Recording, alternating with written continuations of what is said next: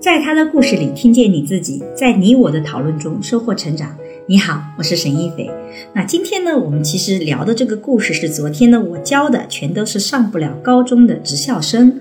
啊，其实我很想跟大家聊聊这个成年人应该以什么样的心态跟孩子相处。或者说，我们今天的教育到底应该是什么样的？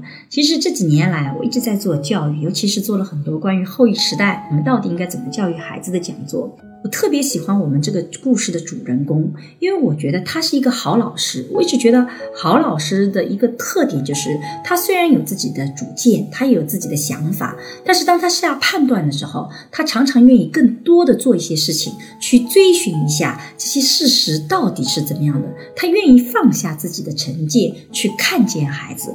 我觉得这个是特别特别重要的，因为这几年来，我看到这个教育啊，我觉得成年人最容易犯的错就是。每次一谈到教育，我们就是个纠错教育，把他的错误找出来，然后我们去纠正他。看到孩子出现一个问题，我们立马就知道，哎，正确应该怎么做，然后应该要求他按照我们正确的方式去做。好像一旦按照他正确的方式做了，这个问题就解决掉了。但实际上，这个故事告诉我们，每个问题背后其实是有不同的理由，有不同的需求的。比如说，故事里的王斌看上去是个坏孩子，喜欢打架，但其实他很讲义气，也很有孝心。我们在这个故事里面，这个。老师就发现说啊，他之所以被他爸爸打了一顿，这么没面子，后面也会愿意来。哎，这个老师会觉得是因为是不是爸爸打过他了，他怕爸爸才来。你看，这是老师的这个主观的想法。但是这位老师并没有直接就这样子去解决问题了，他还会去跟这个沟通说，哎，为什么你来啊？哎，结果他的答案是说，王斌说是因为奶奶。他说老人家七十多岁了，知道他不想读书，急得直哭，不小心摔倒在地上。王斌去。拉他，他也不起来，说啊，你一定要去上学。所以呢，他就答应了奶奶，说到要做到。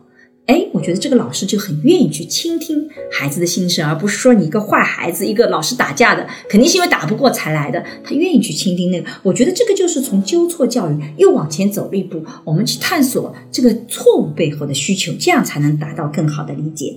那有的时候呢，我们父母做教育，其实出发点都是好的，但可能这个有的时候我们的结果是不好的，也有可能孩子很多的时候他出出发点是好的，但是我们家长却是不能接受的。比如说，我们会比较快速的判断一个孩子如果撒谎，那一定是一个非常大的问题。嗯，但是呢，我就在这个故事里也看到了，哎，这个主人公老师他愿意再往前走一步。比如说这个鱼鳞的故事啊，他说因为自己说来例假了，所以呢就不想去上体育课。那这个老师通过事实啊，你已经有好几次，上次也是几天前你也说是例假，不可能一直在例假过程中，立马就发现了他的撒谎。但是我觉得这个老师非常好的一点是他没有说。你撒谎，你就是个坏孩子，然后我就要来惩罚你。他愿意再去。问问看，再去了解一下到底是什么原因。那实际上他是发现于于林啊这个女孩子因为比较胖，老是被起外号叫肉球，所以受到了各种的嘲笑。她不想去上体育课了。所以这个时候你会发现，表面上他是撒谎，但其实他背后有更深层次的问题所在。如果你不帮他解决这些深层次的问题，那么你只是惩罚他，是不解决问题的。表面上我们通过来哎批评一个孩子，你没有这个呃正确。说事情你是撒谎了哈，看上去很公正，但实际上这种方式恰恰是伤害孩子，甚至也是不公正的。所以我就觉得这个老师做的特别好的是愿意去了解一下这样背后的故事。我不知道你会有没有发生过这种被误解的一些故事，或者你原来门明不是这样子，别人误解你了，或者你其实撒谎背后是有很深刻的原因的。如果你有，也欢迎你在音频下方告诉我们，我们也可以去看一看这个你的感受是什么。如果你有孩子有这样的这种撒谎的行为，我们也可以去尝试去了解一下他背后的需求是什么。那回到这个老师身上，我觉得他做的最好的地方就是没有快速的下判断。虽然他脑子里的确有一个自己的判断，但他愿意等一等，去追寻一下事实是什么。所以这给我们做老师和家长，我觉得都有启发。我们区别并不是说我们更爱孩子或不爱孩子，绝大部分我觉得老师跟家长都是爱孩子的，也不是他本性好不好。核心的点在于说，他们愿不愿意放下自己已有的判断，去靠近孩子，去看看事实到底是什么，孩子的需求是什么。如果我们做家长跟老师愿意往前走一步，你会发现很多的情况都会改变。